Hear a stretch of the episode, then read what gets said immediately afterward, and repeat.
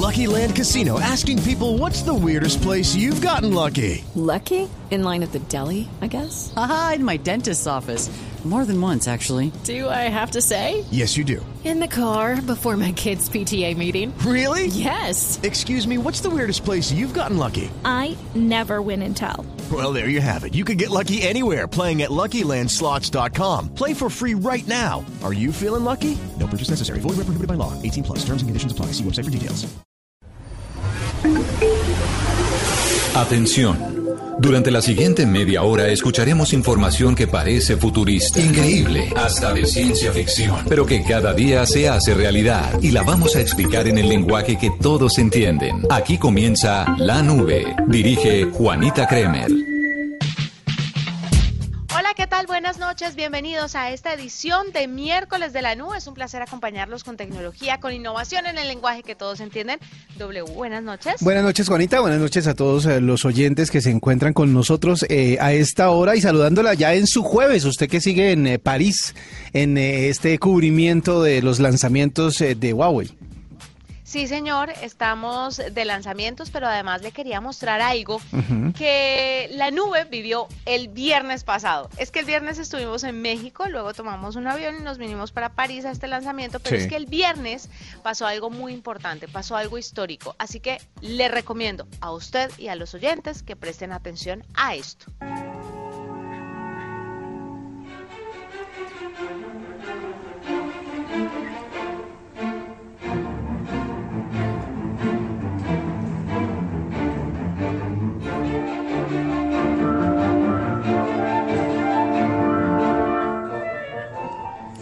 Algo de música clásica a esta hora para la nube. Porque estamos oyendo eh, una emisora para la inmensa minoría, Juanita. Pues le quiero contar que estamos escuchando lo que hizo la inteligencia artificial al lado de Lucas Cantor. Lucas Cantor es un compositor estadounidense ganador de dos Emmys que además se ha encargado de componer la música para los Juegos Olímpicos de varios años y de 2002, si no estoy mal, 2008, 2012, perdón, se ganó dos premios Emmy por esa música. Además, también hizo la canción Everybody Wants to Rule the World Sí. de Lord para los Juegos del Hambre. Es- es un hombre duro y este hombre, al lado de la inteligencia artificial de un Huawei Mate 20, terminó la sinfonía inconclusa de Schubert y este es el tercer movimiento que si ustedes lo escuchan, pues está hecho a través de inteligencia artificial y me pareció histórico y muy, muy importante para compartírselo a usted y a los oyentes. Pues sí, es muy interesante además porque lo que hablábamos la semana pasada tal vez sobre una aplicación que también utiliza inteligencia artificial para eh, cambiar bosquejos o bocetos en, eh, a lápiz en un papel en obras de arte diseñadas a la perfección. Y es que justamente la inteligencia artificial interpreta los trazos de una persona para convertirlos en arte. En este caso, la música. En este caso, las notas para hacer que eh, produzcan ese, esas melodías que acabamos de escuchar. Y sabe que fue un poco lo que le preguntamos a Lucas Cantor, cómo fue este proceso de composición al lado de un teléfono, cómo se reproduce el arte, eh, esta vez en una máquina, pero además para que la gente lo entienda un poco, eh, la sinfonía, las sinfonías tienen tres momentos, tres movimientos. Sí. Schubert hizo dos movimientos. Mucha gente dice que porque enfermó dejó inconclusa la sinfonía, pero después de enfermar hizo otras cosas, entonces esa teoría se cae un poco por su propio peso. Hay personas que piensan que sufría de trastorno bipolar y por esa razón no terminó en específico esta sinfonía inconclusa número 8, pero lo cierto es que se terminó. Le quiero decir que para los asistentes fue extraño porque los dos movimientos eh, iniciales son bastante melancólicos. Y aquí se nota la mano de Lucas Cantor, que si tal vez lo hubiera hecho la inteligencia artificial sola, la reproducción sería más fiel a lo original, ¿sabe usted? Sí, o sea, tendría otro tempo, un- algo más tranquilo, más suave. Más tranquilo, más suave. Por ejemplo, en los dos primeros tiempos de Schubert no se escucharon los platillos ni las flautas, Sí. pero en los dos tiempos que se compusieron de esta manera tan tecnológica, sí había mucha flauta, como la puede escuchar ahí al fondo, Sí. y al final en el cuarto movimiento se escuchan los platillos, entonces sí hay unas diferencias muy grandes que pues los conocedores dirán esto no es Schubert, otros dirán Schubert debería estar revolcándose en su tumba, pero otros dirán ve debería estar muy contento por lo que está pasando. Alondra de la Parra fue la mujer directora de orquesta famosísima mexicana encargada de dirigir esta orquesta y llevar a todos sus músicos a que pudieran interpretar esto con una maestría fantástica. Yo no sé mucho de este tipo de música, pero sabe que me encantó y sí noté la diferencia entre los dos primeros movimientos originales y los dos movimientos que terminaron esta sinfonía inconclusa. Y lo quería compartir con usted y con los oyentes. Es curioso que la, que la tecnología esté apuntando hacia, hacia el arte, lo mismo que pasó la semana pasada cuando cumplió años, eh, cuando cumpliría años Bach, que el Doodle de Google se dedicó a través de la inteligencia artificial a componer eh, canciones de acuerdo a lo que usted ponía en un pentagrama. Así que pues es bastante interesante que, que la tecnología, la inteligencia artificial esté caminando hacia la parte artística. Vamos a ver qué. Pues es ¿Qué que sucede? más o menos eso, eso que se vivió con Google fue más o menos lo que pasó aquí. Sí. En esta, en este caso específico, fue en Ciudad de México y mire, de verdad, al lado de, las de la Orquesta de las Américas fue maravilloso presenciar esto. Pero más adelante vamos a tener entrevista exclusiva con Lucas Cantor. Blue Radio fue el único medio de comunicación en Colombia que pudo hablar con él, nos Sí. pudo contestar algunas preguntas sobre todo este proceso y les quería recomendar que estuvieran ahí pegados a la nube porque nos vamos ahora con los titulares de lo más importante hoy en materia de tecnología. En la nube, lo más importante del día.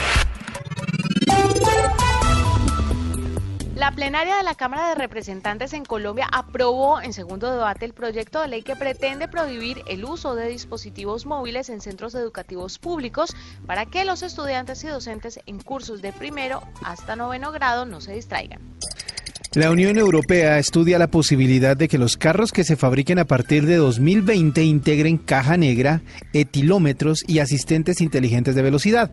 Las medidas forman parte del programa Europe on the Move y que están destinadas a salvar 7.300 vidas y evitar 38.900 eh, lesiones graves entre 2020 y 2030.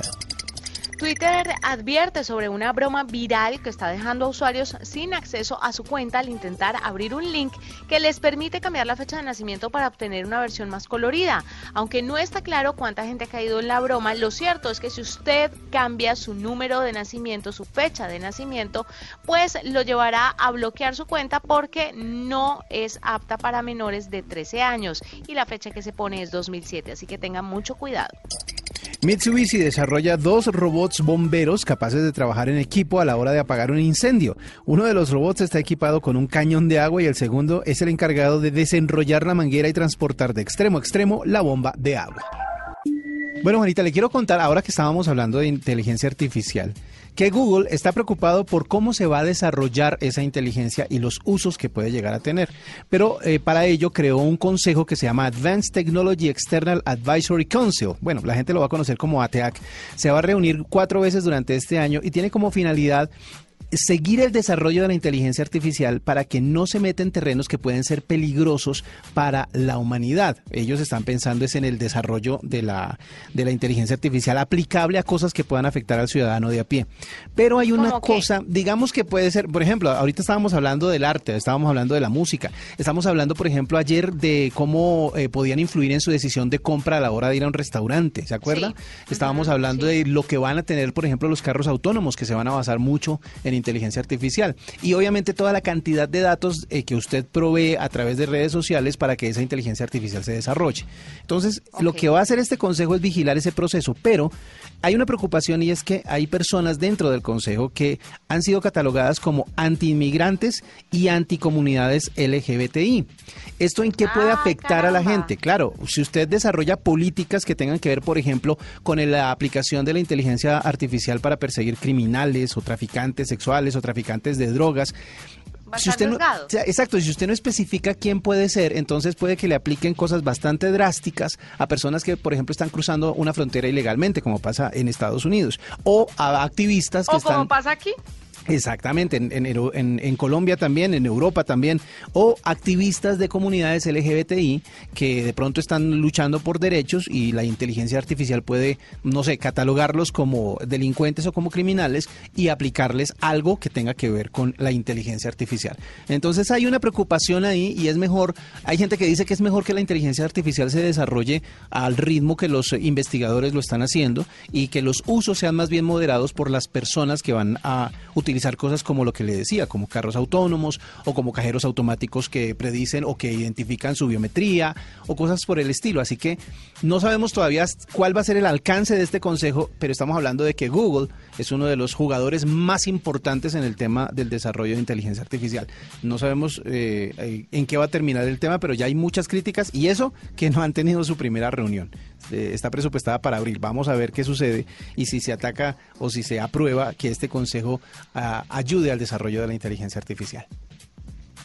Doble, cambiándole un poco de tema, le quiero contar, bueno, usted vio la noticia de la mujer esta que iba a ir a la NASA y ahora hay un escándalo en torno a eso. La gente se preguntará, ¿esto qué tiene que ver conmigo? Pues les cuento que el hecho de que una mujer esté dando un paseo espacial es muy significativo. Sí, claro. Pero el gran problema es que se frustró la ejecución de ese primer paseo espacial hecho solo para mujeres porque el traje no estaba hecho a su medida. ¿Cómo le parece? Es increíble. Yo estaba leyendo la noticia también. Qué ridículo. Talla M. Solo había un traje talla M. Esto parece chiste, pero es verdad. Solo había un traje talla M y entonces la otra astronauta también era talla M. No podía usar un traje más grande porque, obvio, eh, una carrera, una caminata espacial es algo muy riesgoso, muy peligroso como para usar ropa más grande de la que pueden manipular.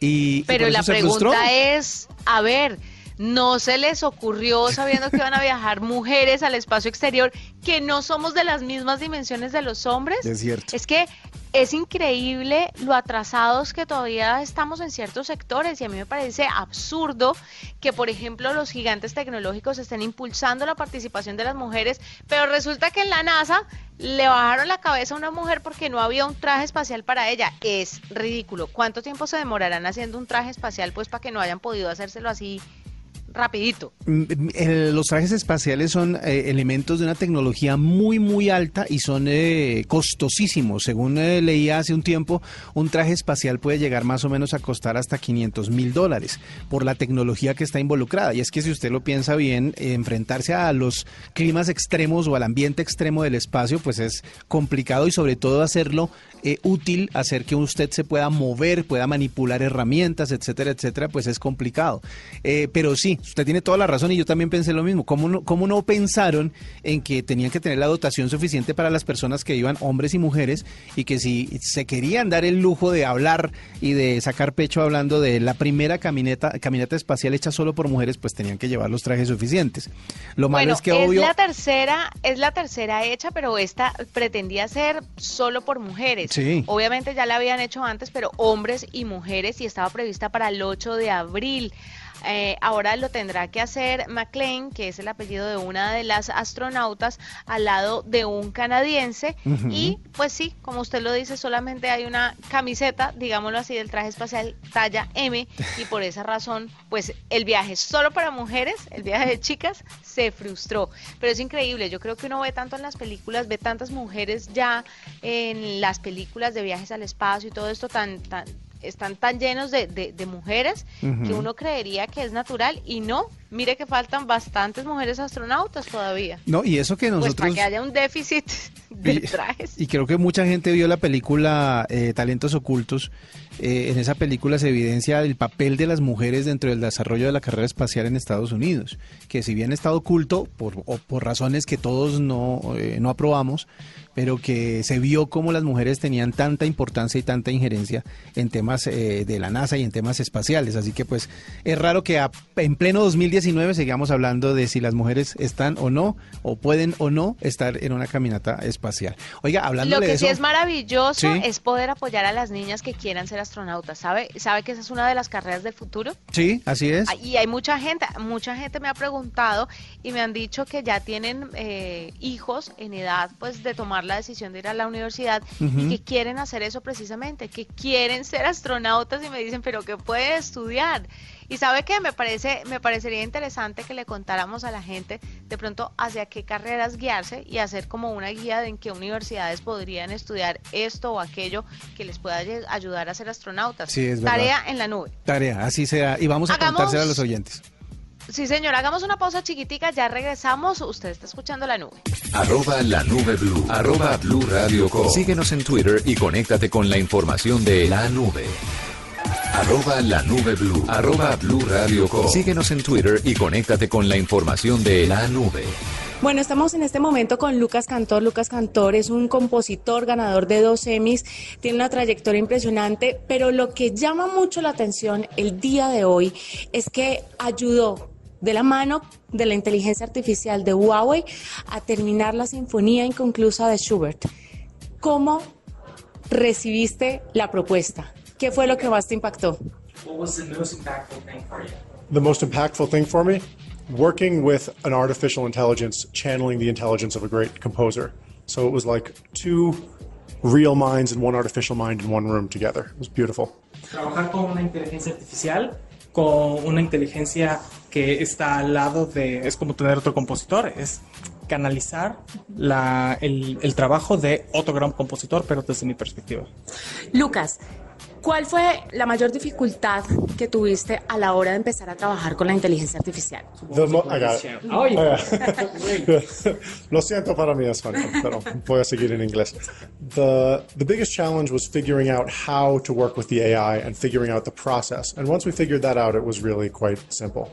So, la parte más difícil fue el entender, el sacar una solución de cómo colaborar con la inteligencia artificial y una vez que ya lo tuvimos fue bastante fácil. Esta es una pregunta personal, pero quiero saber, cuando te hicieron la propuesta y lo comentaste con algunos colegas, sabemos que la inteligencia artificial genera cierta resistencia, sobre todo en el campo de las artes, de la música. I think I got it. Entonces, ¿qué dijeron tus colegas? ¿Qué dijo, qué dijo la gente cercana a ti sobre componer música con una inteligencia artificial? There's no professional musician I know who doesn't use technology to create music. All music today is created either digitally or recorded digitally, and this is just a very small but profound step in that in that trajectory. No conozco un músico que no use tecnologías digitales para su trabajo, ya sea que incluso hagan grabaciones análogas o incluso grabaciones digitales, siempre hay tecnología dentro de todo esto. ¿Cómo te sientes con el resultado final? I me gusta mucho. me gusta lo resulta mucho y me gusta mucho lo que hace a Alondra de la Para con la música mía y la música de Schubert. ¿Piensas utilizar inteligencia artificial para futuros trabajos? Si yo quiero el artificial?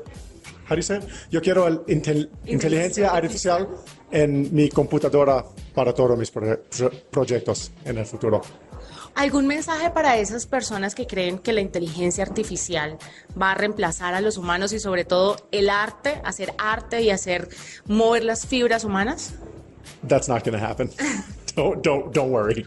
It's, artificial intelligence is here to help us, and it's here to help us expand our own human potential. It's not here to replace anything, or at least that's not Huawei's vision.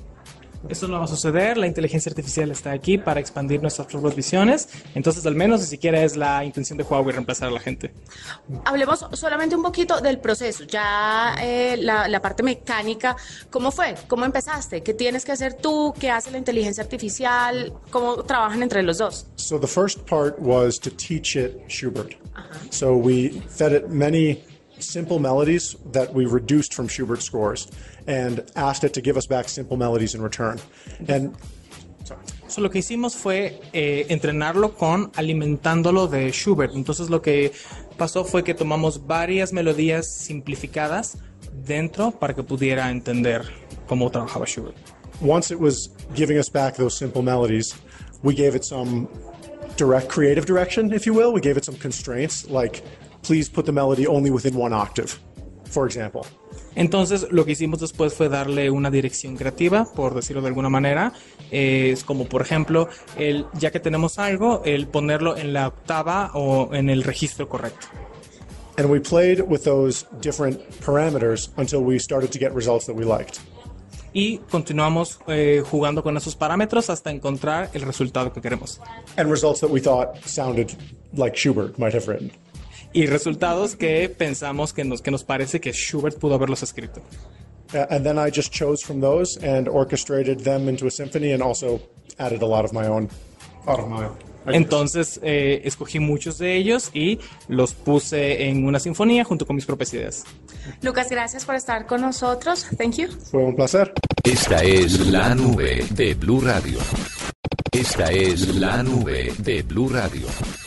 Continuamos, usted está escuchando La Nube por Blue Radio. Le quiero contar que los que tengan planeado viajar a Madrid y hacerlo de una forma económica a través de Airbnb, se les complicó el asunto. Oh, por Dios, ¿qué pasó? Pues porque resulta doble que el ayuntamiento, eh, Ditu, la alcaldía Sí. de Madrid, dijo que no, que no más Airbnb ni HomeAway. Eh, esto lo está liderando una persona que se llama Manuela Carmena. Ha contado con el apoyo del Partido Socialista para sacar adelante una de las medidas más polémicas de estos últimos años y por su parte los contrincantes que son los del Partido Popular y Ciudadanos le han dicho pues que si ellos llegan a ganar van a volver a activar todas las casas turísticas, entiéndase, esas casas que usted puede alquilar a través de Airbnb o a través de otras aplicaciones también como HomeAway. Ujú. El tema es que este tipo de alquiler le está bajando los ingresos a la hotelería muchísimo y más en una ciudad como Madrid que pues cuántos cuántos visitantes puede recibir Madrid, cuánta No, pues, plata se mueve. Eh, es de esas cosas, mejor dicho, calcule usted que desde Colombia nada más hay tres vuelos diarios a Madrid. Eh, y eso quiere decir que hay muchísima gente que visita esa ciudad y que, y que va a España o que va a Europa entrando por Madrid.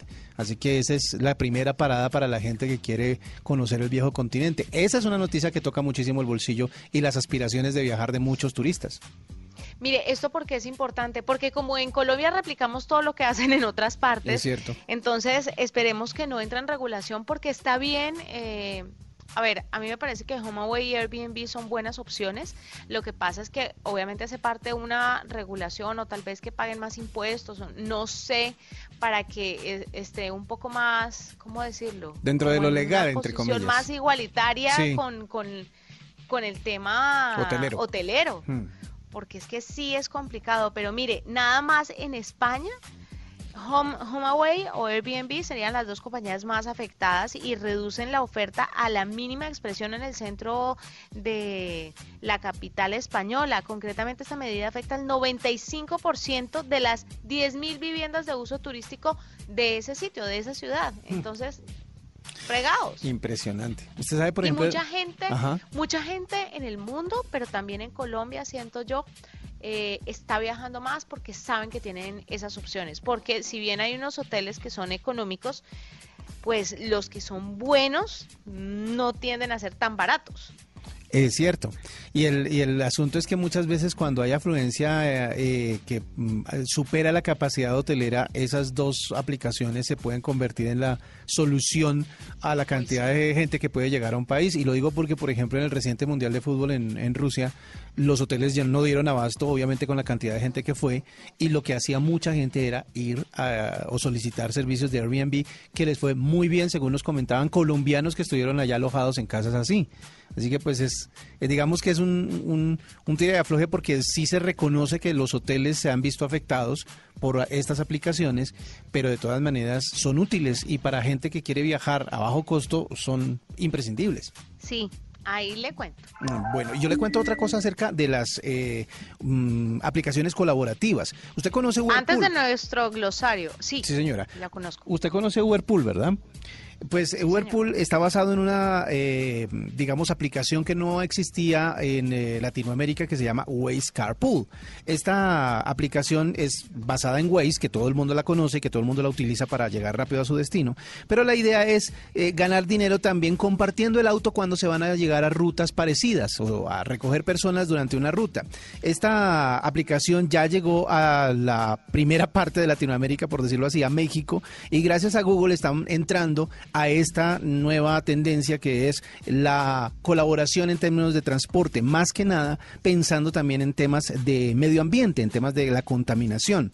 Ustedes pueden, eh, eh, o más bien se puede, a partir de ahora en México, utilizar Waze Carpool utilizando dos aplicaciones, la del conductor normal que usted tiene y cuando usted descarga Waze Carpool le van a mostrar cuáles son las personas eh, que están en su ruta para que usted pueda utilizar su vehículo, el vehículo de esas personas y llegar más rápido a su lugar de destino. Eh, la aplicación obviamente comparte los gastos para que sea equitativo entre las personas que están en el viaje y para que la persona que pone el carro pues sea la que gane. Así que empezamos también con la parte colaborativa en el transporte por el lado de Waze, por el lado de Google, que es otro gran, eh, grande de la tecnología que se mete al tema de por un lado querer arreglar la contaminación en una ciudad tan grande como México, pero por el otro lado hacer una plática extra para los usuarios de esta aplicación. Así que esperemos a ver si aterriza pronto en Colombia. Doble. Señora. Viene Miguel Garzón porque hoy nos tiene recomendaciones para gamers y demás, ¿le parece? Sí, señora, qué buen día para eso. En la nube, lista la consola y los controles. Información para gamers. Juanita W oyentes, buenas noches. Pues hoy vamos a arrancar hablando de juegos de realidad virtual porque Sony anunció un videojuego que se llama Iron Man VR, que como sugiere el título se trata de un nuevo videojuego de realidad virtual en primera persona desarrollado por Camouflage, por Sony Interactive Entertainment y por Marvel Games, una empresa que ha venido cogiendo bastante fuerza y que está creado para PlayStation 4. En el juego nos vamos a meter en el traje de Tony Stark, en este traje rojo y amarillo de Iron Man, en una misión pues como ya es normal para salvar el mundo. Este juego va a requerir las gafas de realidad virtual de PlayStation y los dos mandos Move de PlayStation que se consiguen aparte de la consola y aún no se ha dado fecha de lanzamiento, aunque se dice que está previsto para algún momento en el año 2019. Ahora escuchemos esto. EA Sports. in the game. En algún momento todos hemos tenido un control entre las manos y hemos escuchado este sonido, el EA Sports. Pues Electronic Arts, que es la empresa que es característica con este sonido, es la protagonista en esta ocasión tras el despido de 350 de sus empleados. Según el CEO de la compañía, Andrew Wilson, los despidos se están debiendo por los cambios estructurales que han tenido que realizar en la empresa para adaptarse a los cambios que ha tenido la industria de los videojuegos. Este anuncio se debería, según los expertos, al moderado éxito que tuvo el Battlefield 5 que salió a finales del año pasado y la cancelación de un juego de mundo abierto de Star Wars que se venía preparando desde hace más de 5 años y que de un momento a otro se canceló. Entonces los fans nos quedamos esperando un juego nuevo de Star Wars y la compañía Electronic Arts pues tuvo que despedir 350 de sus empleados. Esa es la información de los videojuegos, Juanita. Muchas gracias y continúen con la nube. Doble, imagínese lo desesperados que están los venezolanos, ¿no? No hemos hablado sobre el apagón que empezó desde ayer y los, obviamente, nuestros vecinos, hermanos venezolanos están desesperados porque, eh, según noticias y registros internacionales, bueno, y registros que también tenemos en Blue Radio, los carros están parqueados en las esquinas de las avenidas porque es que básicamente no hay semáforos, no hay nada, la gente está saliendo a la calle a ver si agarran internet y eso mientras que el celular les vive, porque sin energía, ¿cómo van a hacer para cargarlo? hay puntos de recarga que obviamente están súper congestionados y únicamente se pueden usar por determinado tiempo. Hay filas de casi dos horas para poder cargar el, celular 20 minutos y hay sectores en la ciudad en donde hay eh, internet público, por decirlo de alguna manera, pero que son limitados. Entonces hay congestiones en algunos eh, centros comerciales y sitios de acceso como eh, estamentos públicos en donde todavía hay internet y la gente va a colgarse de ese internet con el celular. Terrible. Es difícil. Lo que les está pasando. Ojalá eh, tuvieran recursos como las plantas solares que en este momento les vendría bastante bien, no solamente para las casas, sino pues para lo vital y lo más importante, sobre todo en hospitales y centros de urgencia, no sé. ¿Sabe que sería buenísimo para que el plan piloto del Internet gratis que tiene Google con sus eh, eh, famosos eh, globos aerostáticos pudiera ver si se puede, si pueden funcionar en lugares como esto, que en este momento Venezuela está prácticamente sin internet y sería una gran prueba. El tema es que los dejen entrar. vamos a ver, lo podría ser. Nos vamos con el glosario y la palabra de cierre hoy aquí en la nube. GPS, VPN, streaming, interfaz. Si no sabes qué significan esos términos, la nube te los explica en el lenguaje que todos entienden. Protocolo, IP, el glosario. Bitcoin, esa es una de las eh, de las promesas acerca de la economía digital. ¿Qué es el Bitcoin? Es una moneda virtual creada para ser utilizada en transacciones de Internet. Es una moneda universal que no pertenece a ningún estado en concreto y que no funciona con intermediarios. No se puede falsificar ya que posee un sistema sofisticado criptográfico y entonces es bastante difícil que una persona, o casi que imposible, que la puedan robar. Eso sí, si usted se le pierde la llave, o mejor dicho, la clave que le dan, chao plata porque Sí. hasta ahí, hasta ahí le llegó todo. Pero eso es a grandes rasgos lo que significa Bitcoin, para que usted tenga muy en cuenta ese concepto que se mueve tanto hoy en el mundo y que seguramente muchas personas pues no entienden a cabalidad. Nos vamos, fue un gusto acompañarlos. Mañana más de la nube, más tecnología e innovación en el lenguaje que todos entienden. Que la pasen bien. Chao.